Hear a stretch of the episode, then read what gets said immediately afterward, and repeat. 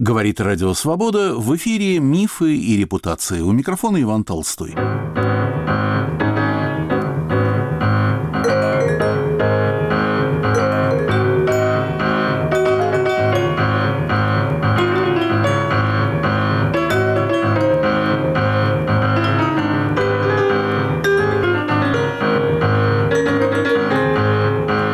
Ученый храм посреди Невского – Разговор о судьбе, людях и перипетиях в истории Российской национальной библиотеки.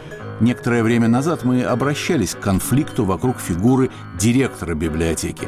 Но теперь я хочу поговорить не об административных спорах, а об истории культуры. Значение места главного книгохранилища Петербурга таково, что прошлое библиотеки почти равно прошлому самого города, а в каком-то смысле и богаче. Своим спутником по историческим скрижалям я выбрал Людмилу Борисовну Вольфцун, архивиста, историографа, автора множества биографий сотрудников библиотеки.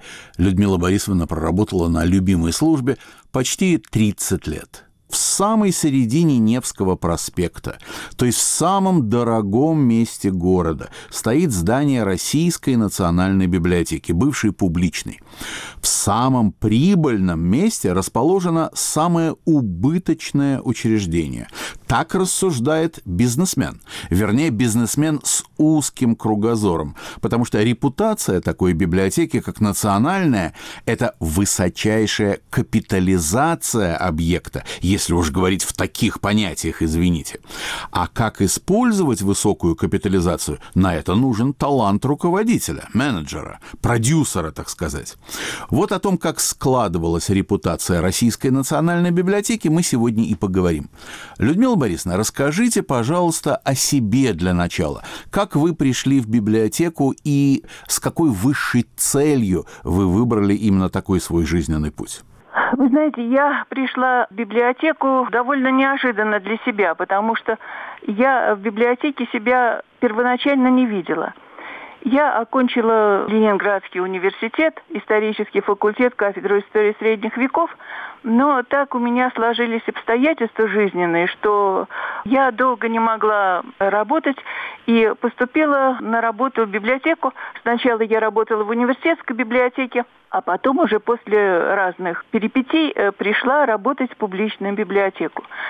Я пришла туда в 86 году, пришла в обменный фонд, в иностранную его часть, где э, сразу окунулась в совершенно потрясшие меня фонды. Дело все в том, что обменный фонд – это такое своеобразное подразделение библиотеки, задача которого состояла в том, чтобы книги, являющиеся дублетными, предлагать другим библиотекам страны. Но этот фонд был настолько богат, что там находились даже издания какие-то 17 века, 18 и там находилось очень много книг, которых не было в основном фонде. И я занималась тем, что выявляла те книги, которых нет, и уже каким-то образом мы их переправляли в основные фонды. Это были фонды полиграфии и Россики. Затем я через несколько лет перешла работать в архив библиотеки, где работала больше десяти лет. И, конечно, для меня это было самое интересное место – это было то место, которое я и до сих пор считаю для себя самым дорогим. Вот. И там я стала заниматься историей библиотеки, потому что наступили очень благоприятные для этого времена. Во-первых, это все совпало с перестройкой, совпало с тем, что стал проявляться интерес к людям, а не только к какой-то официальной истории, к безликой. И тогда, э, благодаря инициативе директора вначале, а к тому времени уже заместителя директора по научной части Леонида Александровича Шилова началась работа над созданием словаря сотрудников. И вот эта работа, она, конечно, очень увлекла всех, потому что впервые люди стали понимать и открывать для себя, кто были их предшественники. Это было необычайно интересно, но времена потом стали меняться, и отношение к словарю стало тоже меняться. И поэтому вот те первые тома, которые вышли, они, как мне кажется, были очень не только интересными, но были очень ценными для того, чтобы создать, так сказать, коллективный портрет тех людей, которые, в общем-то, и создавали и славу библиотеки, и те люди, которые определяли во многом ее лицо. Людмила Борисовна, меня вот заинтересовала ваша фраза, брошенная мимоходом. Отношение к словарю стало меняться. А что вы подразумеваете? Дело все в том, что первые два тома, первый вышел в 1995 году, второй вышел через пять лет, работа над третьим и четвертым, четвертый том вообще вот стоял немножечко под вопросом, потому что там уже в него входили биографии тех людей, которые пришли работать уже после Великой Отечественной войны. И если в начале слово «установка», наверное, не совсем хорошее, но лучше сказать подход Леонида Александровича был таким, что нужно максимально полно отразить биографию человека и отразить не только его вклад в библиотечную работу, но и вообще показать его как фигуру то со временем отношение к написанию вот таких биографий стало чрезвычайно формализованным – и они скорее уже создавались по какой-то жесткой схеме. И, конечно, для меня это уже было совсем не так интересно, хотя люди, персонажи, тоже были, конечно же, достойными, но во всяком случае это был другой подход, и он отразился. Но, тем не менее, это все равно э, вещь была полезная, хотя, конечно, она не совсем укладывается вот в те принципы, которые были заложены в начале. Ну и потом, еще когда я сказала, что изменилось отношение, я имела в виду то, что со стороны администрации очень как-то тормозилась вся эта работа, и хотя э, четвертый том был подготовлен, но работа, точнее не работа, а разрешение на его издание, оно тянулось в течение нескольких лет. Затем было решено сократить словник, уже готовые статьи выбрасывались по самым разным соображениям. Но все-таки четвертый том вышел, но это уже была совсем другая работа.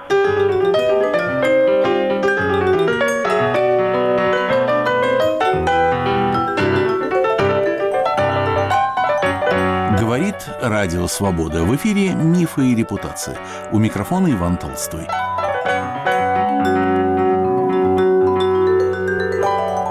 Ученый храм посреди Невского. Разговор о судьбе, людях и перипетиях в истории Российской национальной библиотеки. Моя собеседница – историк и архивист Людмила Борисовна Вольфцун. Давайте сделаем большой шаг, а может быть и несколько шагов вглубь истории. Давайте пойдем к истокам библиотеки. Вы сказали, что вы занимались ее историей. Расскажите нам, пожалуйста, о самых-самых днях ее начала, о той идее, которая была положена в ее основу, о тех людях, которые первыми пришли работать в библиотеку, кто они были, кто ее возглавлял и каково было дней Александровых прекрасное начало. Императорская публичная библиотека начала свое существование еще до Александровых дней. Официально э, датой ее основания э, стал считаться май 1795 года. Тогда, когда Екатерина подписала проект первого здания библиотеки, автором которого был Соколов, вот того самого здания, которое полукругом выходит на Невский и на Садово, была подписана смета на э, средства, отпускаемые на строительство. И вот, собственно, вот с этой бумаги и ведется отсчет библиотеки. Интересно, что день библиотеки совпадает с днем рождения нашего города. Это день в день с разницей в несколько десятилетий. В начале идея создания вот такой библиотеки, она уже витала давно, она где-то витала с 60-х годов 18 века. Но вот такое свое оформление она э, получила реальное уже в середине 90-х годов. И таким вот своеобразным толчком для, собственно, оформления библиотеки послужило то, что в качестве трофея в Петербург была привезена очень знаменитая в Европе библиотека братьев Залузских. Вот она, собственно, и стала фундаментом, она стала ядром будущей библиотеки. Вообще, два первых директора библиотеки, а вот здесь как раз мифы и репутации тут как раз подходят, потому что с первым директором связано очень много самой разной мифологии. Они не назывались просто директорами императорской публичной библиотеки, а назывались директорами императорских библиотек – потому что, потому что эти императорские библиотеки включали в себя так называемую Залузскую, приготовляемую быть публичную библиотеку, а также э, Эрмитажную библиотеку, библиотеку Иоганна Корфа и библиотеки Дидро и Вольтера. Вот эти все библиотеки, они входили в число императорских. Но уже третьего директора или первого директора уже именно императорской публичной библиотеки Оленина, эта библиотека была выделена, и э, с нее вот и началась официальная история. Та история, которая ведет начало от открытия. Первым директором, назначенным заниматься вот этой библиотекой, был французский иммигрант, граф Шуазель Гуфье. Человек такой совершенно феерической судьбой, которым, конечно, связано очень много всего. Отношение к нему на протяжении э, истории библиотеки в основном было негативным, но благодаря некоторым материалам, которые удалось найти в последнее время, оно, в общем-то, в некоторой степени, э, можно сказать, было и опровергнуто. И вообще вот этот самый первый период истории библиотеки, еще до ее открытия, он интересен тем, что в библиотеке работало очень много французских иммигрантов. Среди них были представители, конечно, изгнанные знати, были представители семейства Тарси, э, оба брата. Был и представитель э, тоже очень древнего рода, граф Рец де Шанкло. В библиотеке работал и, можно сказать, вел фактически всю эту работу, поскольку сам Шуазель уделял не так много времени библиотеке. Э, французский изуит Шевалье де Агар – который работал в ней до своей смерти и который, собственно, и занимался разбором книг, поступивших в библиотеку, их размещением, каким-то их распределением. Вот это в двух словах абсолютно о самом начале. Когда наступает героический, так сказать, период библиотеки, становление тоже иногда бывает героическим периодом, но все-таки вот в случае Петербургской императорской публичной библиотеки, какие годы считаются золотым веком, великим временем этого книгохранилища? Золотым веком считается директорство Корфа, Модеста Андреевича Корфа. Того а, самого Корфа, который да. был в одном классе вместе с Пушкиным, правда? Да, совершенно верно. Именно вот Модест Андреевич Корф, которому все те, кто говорят о Пушкине, всегда относятся с некоторым, ну, во всяком случае, когда начинают заниматься сравнением, то всегда говорят, что да, вот Корф, он был карьерист, а Пушкин гений, но, тем не менее, э, Корф проявил себя в административном отношении человеком, если не гениальным, то, во всяком случае, необычайно талантливым, потому что он сумел организовать и вдохнуть жизнь в очень многие дела библиотеки.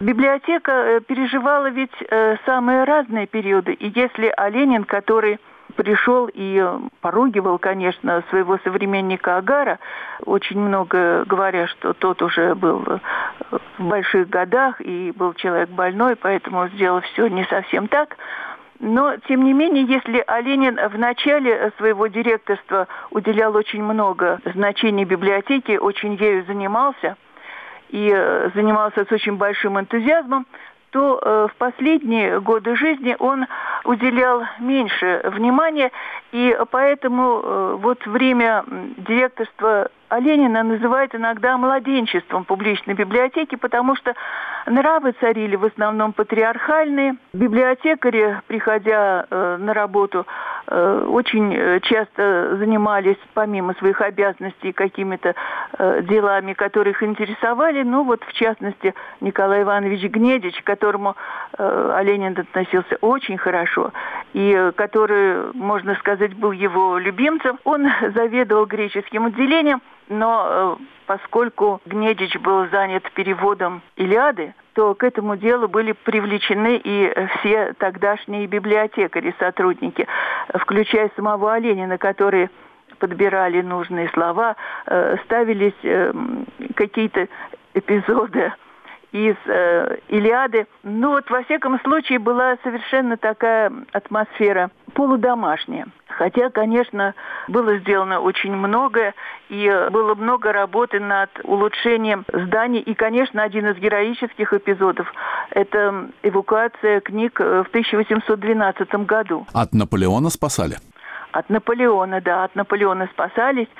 И только-только решили библиотеку открыть в начале 12 года, 2 января. Библиотеку посетил Александр I. Это было первое высочайшее повеление, которое стало большим событием для библиотеки, для всех библиотекарей. Сохранилась даже картина, посвященная этой теме. Все библиотекари были в парадных мундирах, а для них были специально созданы мундиры, участие над созданием которых принимал и сам Ленин. Он сам выбирал цвета, выбирал фасон пуговиц, то, что будет на пуговицах эм, выгравировано. И вот этот день был, конечно, отмечен как совершенно особый. И самое-то главное, что э, Александр, который прошел по залом библиотеки, осмотрел э, рукописи, его все это очень понравилось, и было решено э, библиотеку уже готовить к открытию.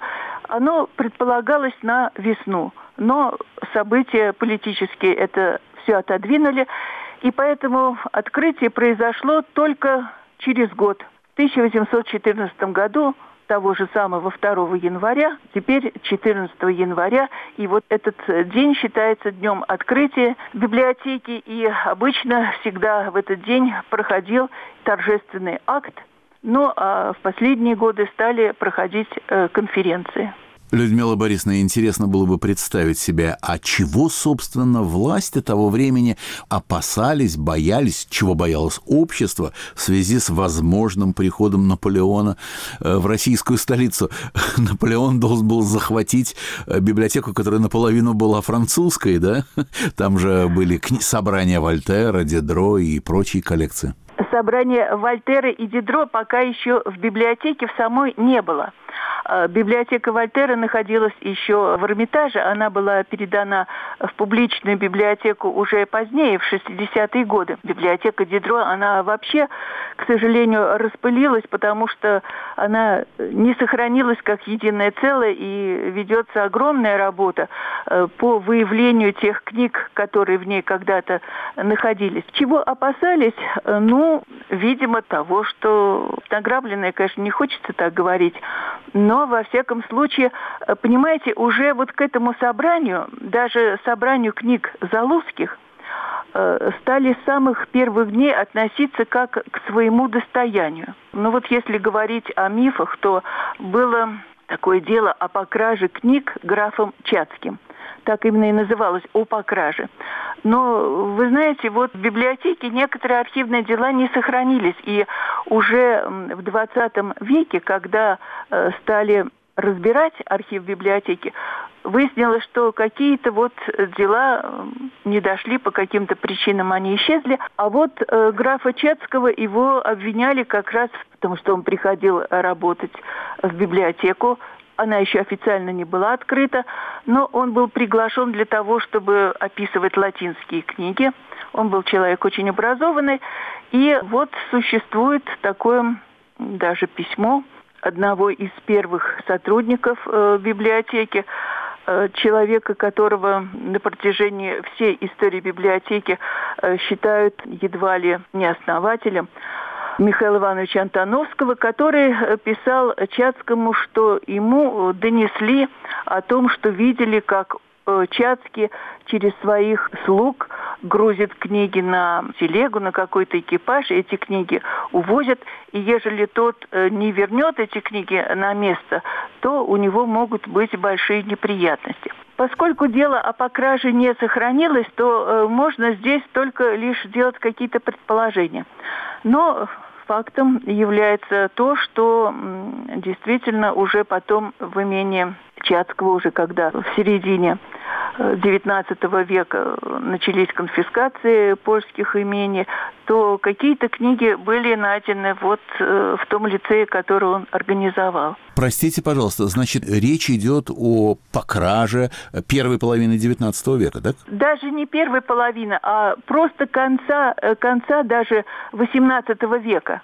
Это самый конец XVIII века еще. А как пишется эта, эта фамилия Чацкий? Через С или ДС? Через С. Через С, как герой «Горе от ума». Да, Фаддей Чацкий. Правда, не всегда подтверждается, что он граф, но он был человек очень известный, он был очень большой меценат, он был просветитель, он очень много занимался просвещением польского народа, и он был патриот Польши. Какую Россию мы оставим нашим детям?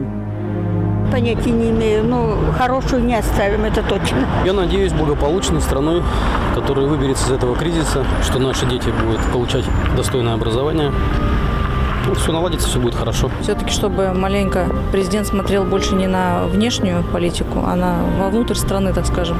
Я думаю, что такой гигант с такими ресурсами, все зависит от воли к победе. Потому что мы обещаем одно, а реализуем мне с трудом верится, что с нашими олигархами такими мы построим хорошее будущее нашим детям. Когда мы жили, вообще не было ни ипотек, ничего, как-то жили. Вы считаете, что у нас есть Россия? В последнее время не вижу.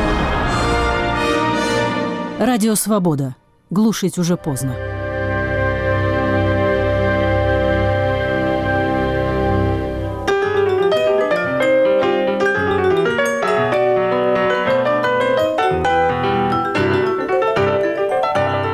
Свобода, мифы и репутации. У микрофона Иван Толстой.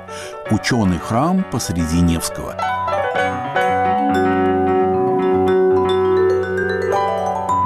Разговор о судьбе, людях и перипетиях в истории Российской национальной библиотеки.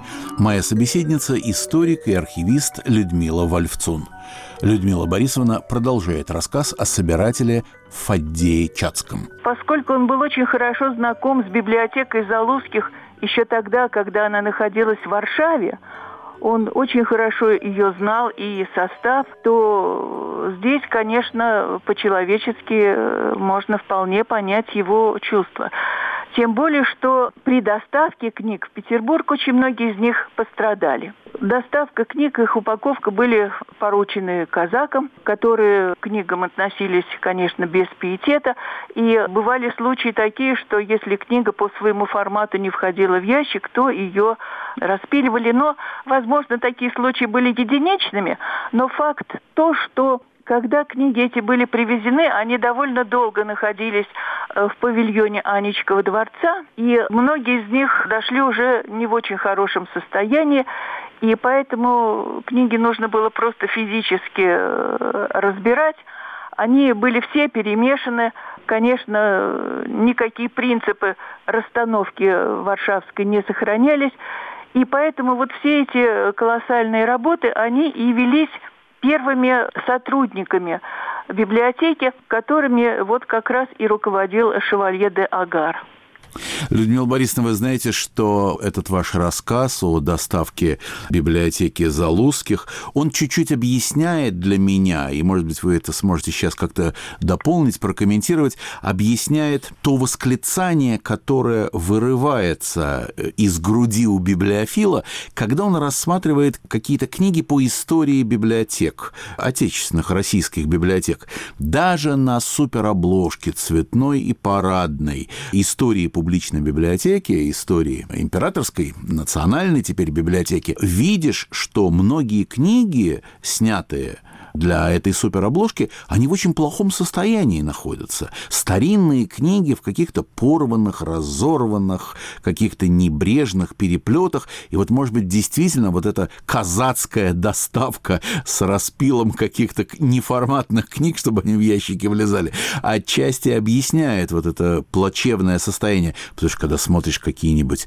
фотографии, снимки библиотек национальных немецких или французских, то охватывает какое-то блаженное чувство тебя, боже, как совершенно музейная сохранность, муха не сидела, хотя книжки 17-16 веков.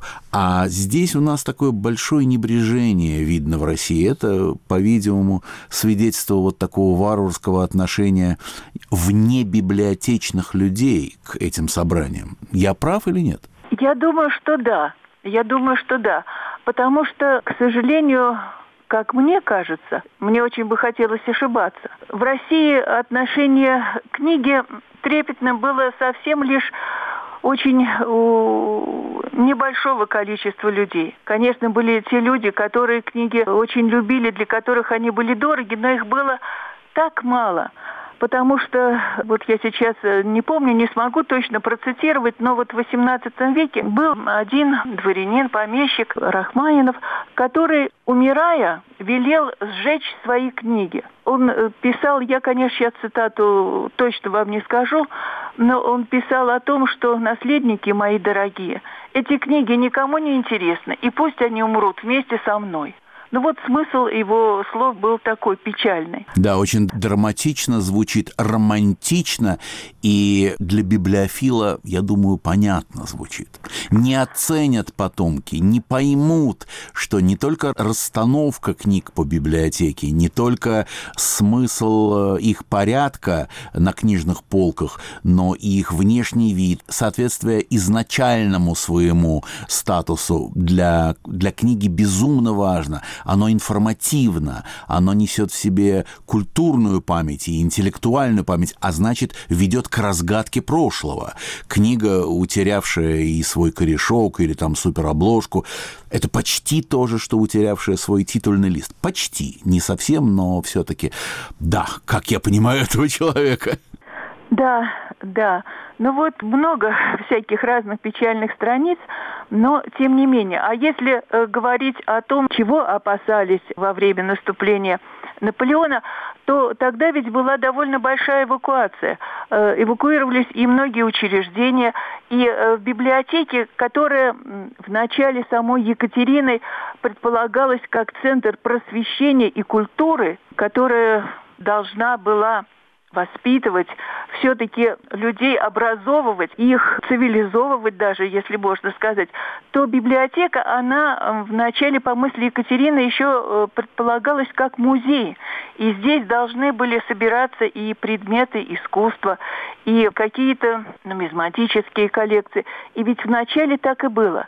В библиотеке было очень много нумизматических коллекций, сам Оленин этим очень увлекался. Здесь находились какое-то время и э, частично фанагорийские древности, которые были позднее переданы в Эрмитаж. Здесь находились и вазы, которые называли этрусскими. Не все из них были этрусскими, были просто и чернофигурные, краснофигурные вазы. Во всяком случае, здесь было еще и довольно много предметов и искусства, и каких-то экспонатов, потому что здесь были и бивни мамонта, и какие-то редкостные находки присланные. И вот это, все это было очень бережно упаковано, и на бриге направилась э, вот осенью 12 года направилась на э, зимовку э, в Волонецкую губернию но не дошло до пункта назначения, поскольку уже реки стали замерзать, и э, остановилась в такой деревушке, которая называлась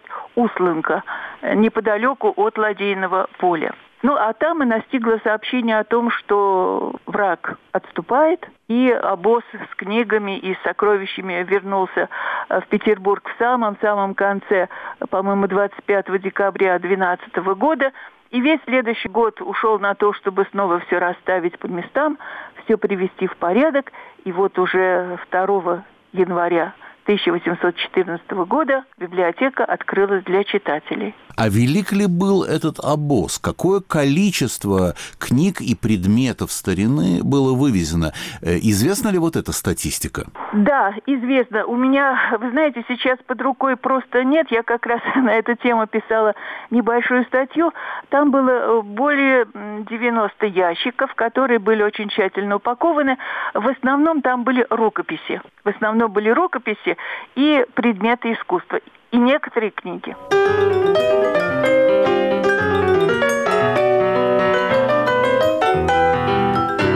Я напомню, что на волнах Радио Свобода мифы и репутации. У микрофона Иван Толстой.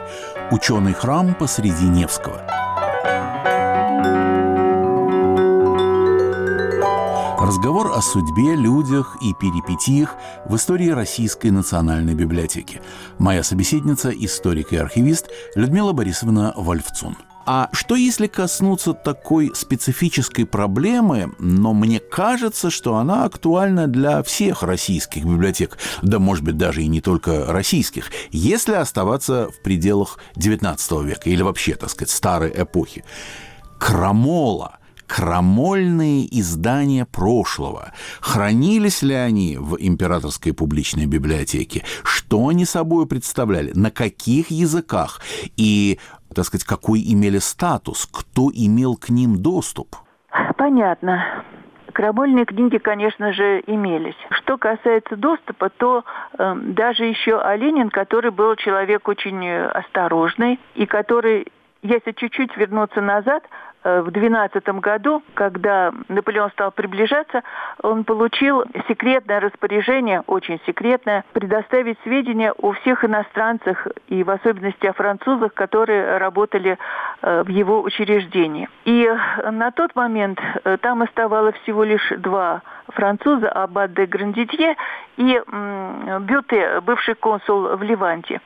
И Оленин дал о них отзывы, написал, что в работе они себя проявляют очень хорошо, но о чем они думают на самом деле я сказать не могу, и не могу поручиться ни за кого, даже за аббата Грандидье, который жил у меня несколько лет. Это я просто к тому, что Оленин был э, человеком, который ну, как бы вот при русской широте, с одной стороны, с другой стороны, был человеком очень опытным и понимал, э, где, как себя вести. И поэтому он, во всяком случае, стремился к тому, чтобы доступ книгам был не то чтобы ограничен, но во всяком случае он писал в распоряжениях о том, что читатели, они не должны читать журналы, особенно потому что в журналах, особенно в иностранных, там может быть всякое такое вот то, что смутит дух. Нежелательно, чтобы они читали билетристику, а лучше всего, если бы они читали бы серьезную литературу. Но, тем не менее, эти книги, ни билетристика, ни журналы, они не находились в каком-то специальном хранении. Просто их было нежелательно предоставлять. А вот э, все-таки некоторые книги, но при Оленине это было не так строго, но во всяком случае к ним доступ имел сам директор и кто-нибудь из доверенных лиц. Во всяком случае, они как-то выделялись. А что касается более позднего времени, то вот был создан такой так называемый Бутурлинский комитет, комитет 2 апреля, который как раз вот всю опасную для умов литературу предлагал держать в каком-то определенном месте.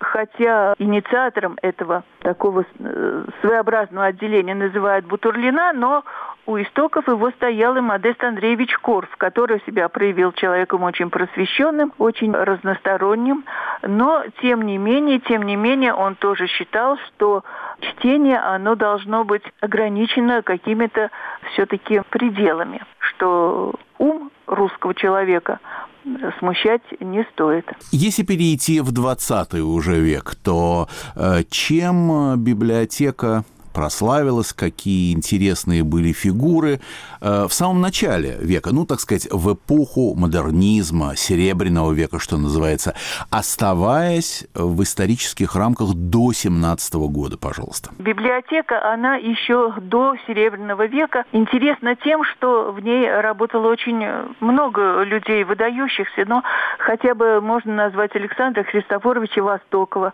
для ученых, филологов, э, славистов и имя, конечно, очень известное.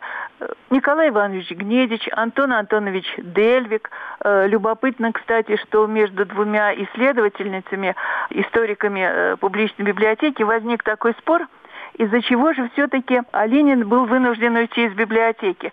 Одна из них считала, что Дельвик был, в общем-то, довольно большим лодырем, и поэтому а Ленин, который, конечно, в самой наиделикатнейшей форме, он его не то чтобы не уволил, но во всяком случае делал все для того, чтобы э, Дельвик не оставался, то вторая считала, что э, а Ленин э, несколько испугался того, что Дельвик мог э, состоять в какой-то связи с декабристами, и это, конечно, его очень испугало. Я думаю, что истина, наверное, она, как всегда, наверное, посередине, потому что нельзя сказать, чтобы и другие сотрудники библиотеки при Оленине, они э, на работе вот совершенно не щадили своих сил.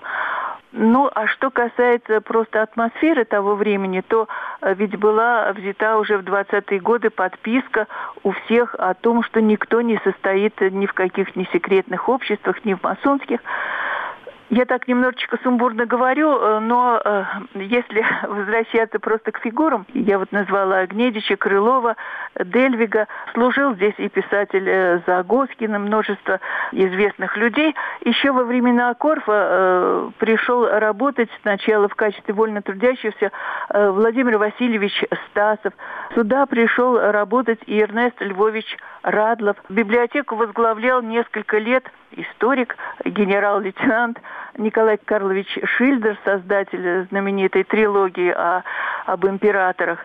А вот после него, э, после его такой вот скоропостижной внезапной смерти, библиотеку возглавил Дмитрий Фомич Кобека. Сам по себе тоже личность э, довольно интересная, человек очень образованный, историк.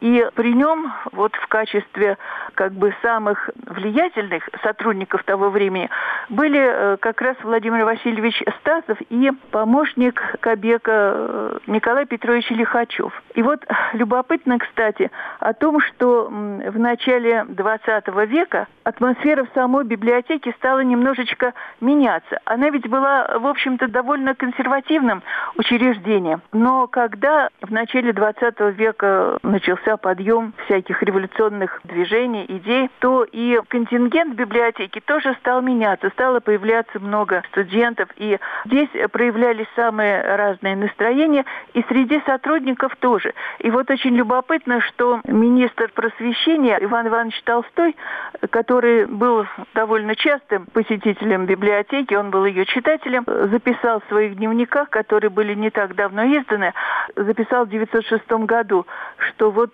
очень интересно, что библиотека, среди сотрудников библиотеки замечается как бы три вектора. И вот у меня как раз даже есть вот цитата передо мной. Он писал о том, что Стасов возмущается религиозностью Льва Толстого. Говорит, что он ничего не понимает в освободительном движении. Восхваляет энергию революционеров. Кобека критикует политику правительства, возмущается тем, что государь отправился в Финляндию, где занимается расстреливанием зайцев, тогда, когда в России расстреливают его подданных. Настоящий кадет.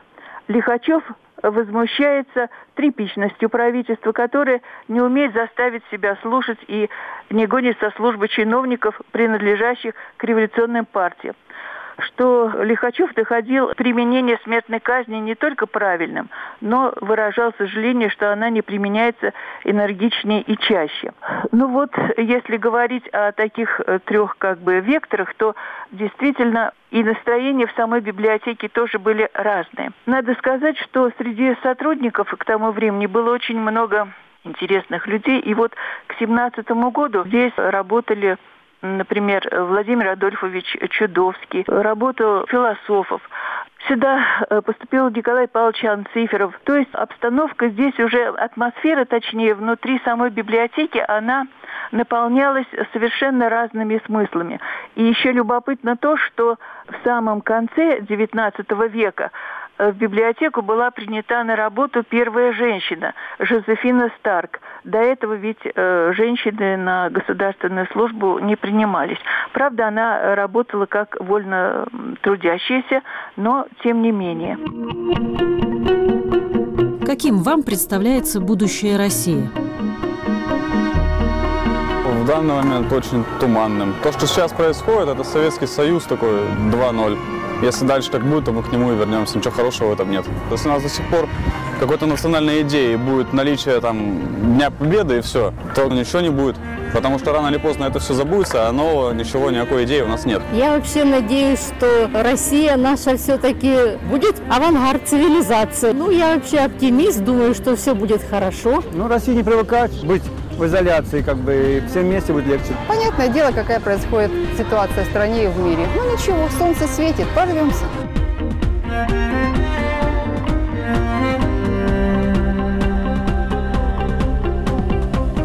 Радио «Свобода». Глушить уже поздно.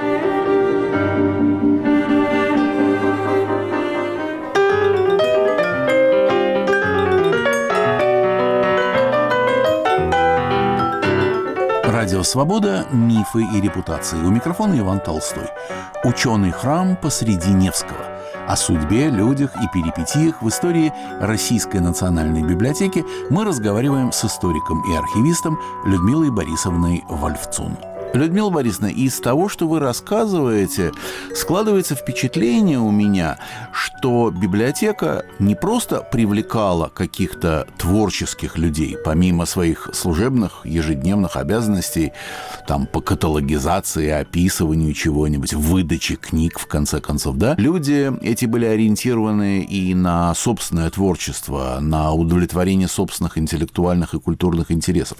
То есть для библиотеки тем самым было совершенно естественно, что творческий человек в ее стенах, в ее пределах как бы увеличивает культурное знание, увеличивает массу интеллектуальности и культурности самого этого заведения. То есть творчество и научная работа в стенах библиотеки – это была совершенно естественная постановка вопроса.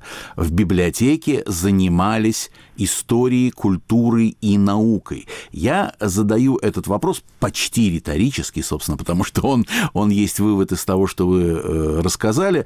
Я задаю этот риторический вопрос, предвидя наши будущие с вами беседы, посвященные тем конфликтам, которые новейшие, суперновейшие времена стали возникать в библиотеке и в связи с ней о том, чем должна быть, какую функцию должна выполнять библиотека. Мне хотелось бы еще раз услышать от вас подтверждение моим выводам о том, что библиотека была тем местом, где не просто расфасовывались по полкам некие смыслы прошлого, но образовывались смыслы настоящего и сеялись зерна будущих знаний и будущей культуры. Прав ли я? Я думаю, что вы правы совершенно. Во всяком случае, мой взгляд на библиотеку полностью соответствует вашему представлению. И действительно, ведь в начале библиотека, она несла в себе не только образовательную, но и научную функцию. Ведь количество библиотекарей было очень небольшим. И к 2014 году даже где-то к 17-му число библиотекарей вот на всю эту огромную библиотеку составляло лишь всего 44 человека. Всего. Невероятно маленькая Невероятно. цифра. Невероятно. Но это все не совсем так. То есть вот это число штатных сотрудников. В это число входили библиотекари, старшие помощники библиотекари и младшие. Кроме того, входил заведующий читальным залом, его э, помощники, регистратор, вот практически все. Но вот все то, что касается расстановки книг, их выдачи, их доставки – Этим занимался огромный штат служителей, который выполняет функции нынешних библиотекарей. То есть вот весь обслуживающий персонал, он не входил в число библиотекарей. А библиотекарь, это было представление такое довольно высокое. Это вот почти как у Умберто Эко в имени Розы потому что библиотекарь это был человек, прежде всего, ученый. И вот любопытно, что в середине XIX века, когда Афанасий Федорович Бычков стал э, директором библиотеки, то он написал примерные требования к должности библиотекарю, каким должен быть библиотекарь. Он писал о том, что желательно, чтобы библиотекарем были академики или профессора, или, во всяком случае, люди, хорошо известные в науке. Эти люди должны хорошо знать не только тот предмет, которым занимаются, но и знать хорошо политическую историю и историю литературы. Должны знать древние и несколько новых языков. Должны быть люди с энциклопедическим образованием. То есть он считал, что вот это норма. Так что планка тогда была очень высокая, но очень достойная. Я думаю, что мы должны с вами поставить, если не точку, то точку с запятой в сегодняшней беседе, потому что мы подошли к тем временам, когда задрожало и стало меняться все – мы подошли к 17 году, к 1917 году. Еще не перешагнули через февральскую революцию. Я думаю, что мы с вами сделаем это в следующий раз, и тогда и судьбы, и помыслы и возможности библиотеки и взаимоотношения библиотеки и общества, библиотеки и государственные власти будут совершенно другими. Давайте пообещаем друг другу и нашим слушателям, что мы продолжим нашу беседу и обсудим и страшные времена века XX. А мне хочется напоследок прочитать одно из стихотворений многолетнего сотрудника публичной библиотеки, стихотворение «На случай» от коллеги коллеги Михаил Лазинский Ивану Афанасьевичу Бычкову 2 по новому стилю 15 февраля 1926 года. Когда язык совсем прилип к гортани, тогда заики лучший способ петь. Поэтому решаюсь петь заранее, чтоб немоту смущения одолеть. И как не петь, не говорить стихами, когда заводишь всенародно речь об этом ослепительном сезаме, который вам судьба дала стеречь? Когда вхожу в его резные двери, мне чудится, как в ласковом бреду, что я в краю давно былых поверий в дремучем многолиственном саду. Он, как Эдем, прекрасен и обширен, там где-то бродит златорогий тур, там овивает сладкогласый сирен нетленные цветы миниатюр. Так многозвучен этот воздух странный, густая дебрь, так призрачно светла, что, кажется, то гроб, разбив стеклянный, трость Пушкина волшебно процвела. Словесного хранитель вертограда, блюститель строгий вековой весны, и сами вы, благоуханием сада, таинственно от зол ограждены.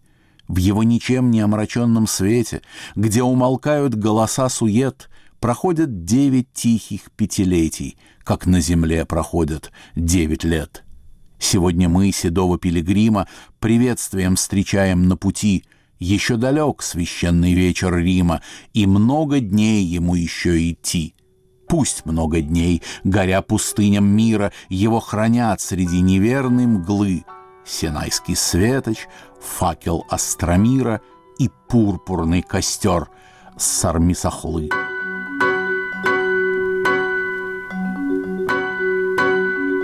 Ученый храм посреди Невского. Разговор о судьбе, людях и перипетиях в истории Российской национальной библиотеки мы вели с историком и архивистом Людмилой Вольфцун. Над выпуском «Мифов и репутаций» работали режиссер Илья Бобчинецкий и редактор Иван Толстой.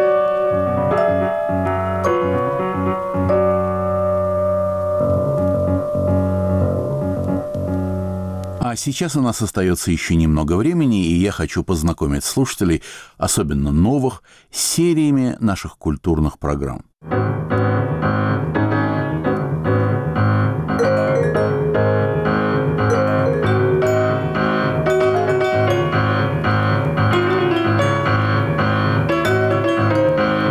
Вторникам в эфир выходит передача «Поверх барьеров». Ветеран нашего радиовещания. Под этим общим названием вы услышите цикл «Один час в архиве свободы» – звуковое путешествие по старым пленкам предшествующих десятилетий. У микрофонов «Свободы» в Париже, Мюнхене, Нью-Йорке и Лондоне выступали самые известные писатели, актеры, диссиденты и спортсмены того времени. Их выступления, исповеди и приключенческие истории воссоздают ту повседневную жизнь страны, которую каждый из нас старается объяснить своим детям. Вызовут ли предлагаемые истории ностальгию? У кого как.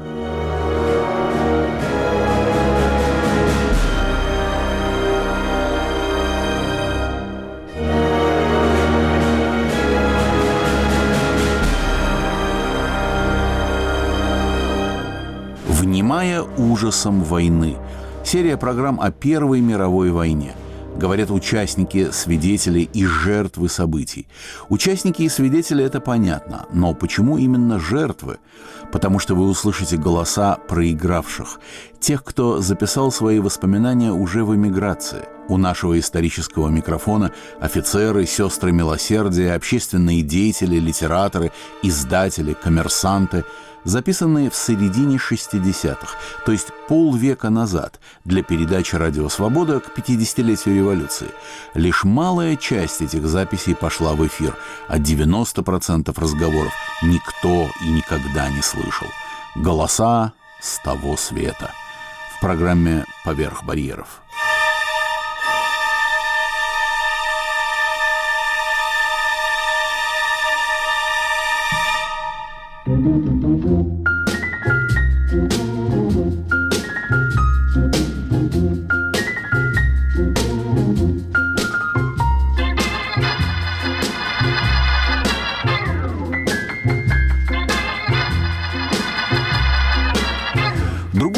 Называется «Селяви» – непериодические разговоры с Андреем Гавриловым. Мы обсуждаем не сиюминутные культурные темы, а те, которые нам обоим интересны. Книги, фильмы, музыку. Стремимся не к объективности, а к максимальной субъективности взгляда. Не поворачиваем события их привлекательной стороной, но вглядываемся в ту сермяжную ткань повседневности, называемую «селяви».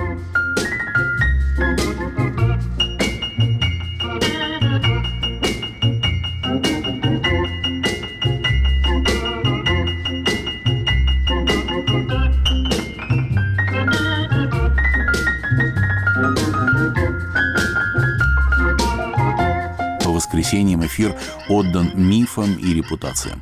Здесь идут беседы о русской словесности с Борисом Парамоновым.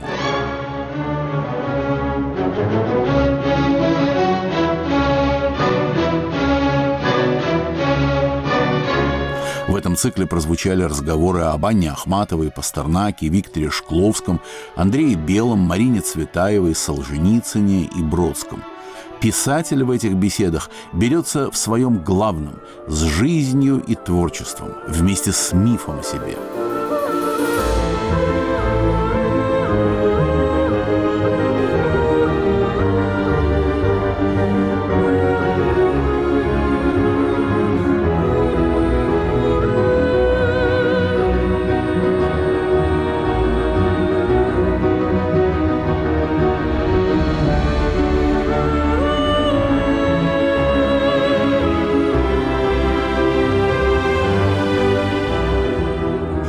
воскресенье звучит и программа «Учителя». Интеллектуальные лидеры, культурные наставники, духовные гуру. Люди, сделавшие нас. Мои собеседники – писатели, историки, режиссеры, ученые. Говорить и выстраивать портрет своего учителя – дело непростое, но благодарное. Насколько мы способны создавать положительную картину – это программа о больших чувствах, и ради этого я ее и придумал.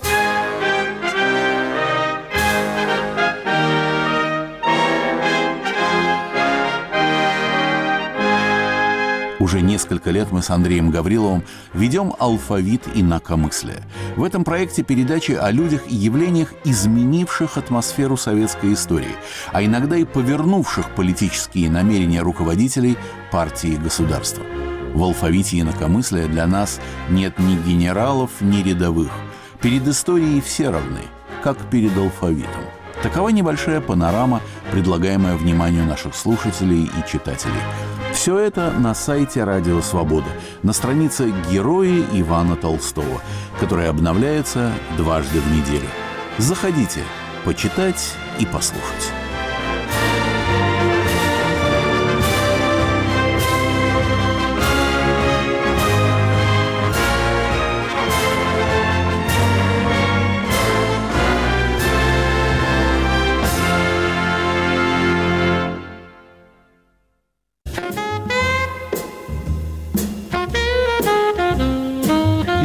Джаза ее герои на частотах свободы.